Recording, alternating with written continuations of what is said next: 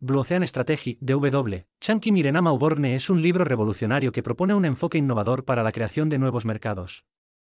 En lugar de competir en océanos rojos llenos de competidores, los autores defienden la búsqueda de oportunidades en océanos azules, donde la competencia es prácticamente inexistente.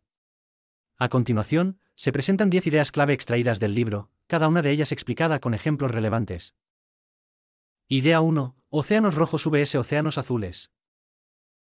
La estrategia tradicional se centra en los océanos rojos, donde las empresas compiten en mercados existentes. En contraste, los océanos azules representan mercados no descubiertos y sin explotar. Un ejemplo notable es Cirque du Soleil, que fusionó el circo tradicional con elementos teatrales y logró un nuevo mercado. Idea 2. Enfócate en el valor, no en el precio. En lugar de competir por precios más bajos, las empresas deben centrarse en ofrecer un valor único a los clientes. Southwest Airlines rompió las reglas tradicionales de la industria aérea al proporcionar vuelos económicos y un servicio amigable. Idea 3. Redefine los límites de la industria. La creación de océanos azules requiere una redefinición de los límites de la industria. Por ejemplo, el servicio de streaming Netflix revolucionó la forma en que las personas consumen contenido audiovisual, superando los límites de la industria del alquiler de DVD. Idea 4. Identifica las oportunidades de innovación. Buscar oportunidades de innovación implica descubrir puntos de dolor o insatisfacción en la experiencia del cliente.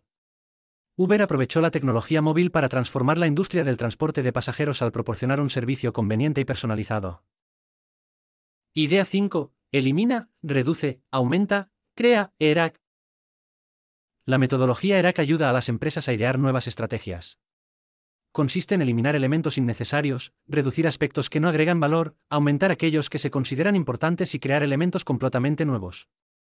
Un ejemplo es la cadena de hoteles Budget Hotel Easy Hotel, que eliminó servicios innecesarios para ofrecer tarifas más económicas. Idea 6. Piensa en el ciclo de vida del producto. Los productos y servicios atraviesan diferentes etapas en su ciclo de vida.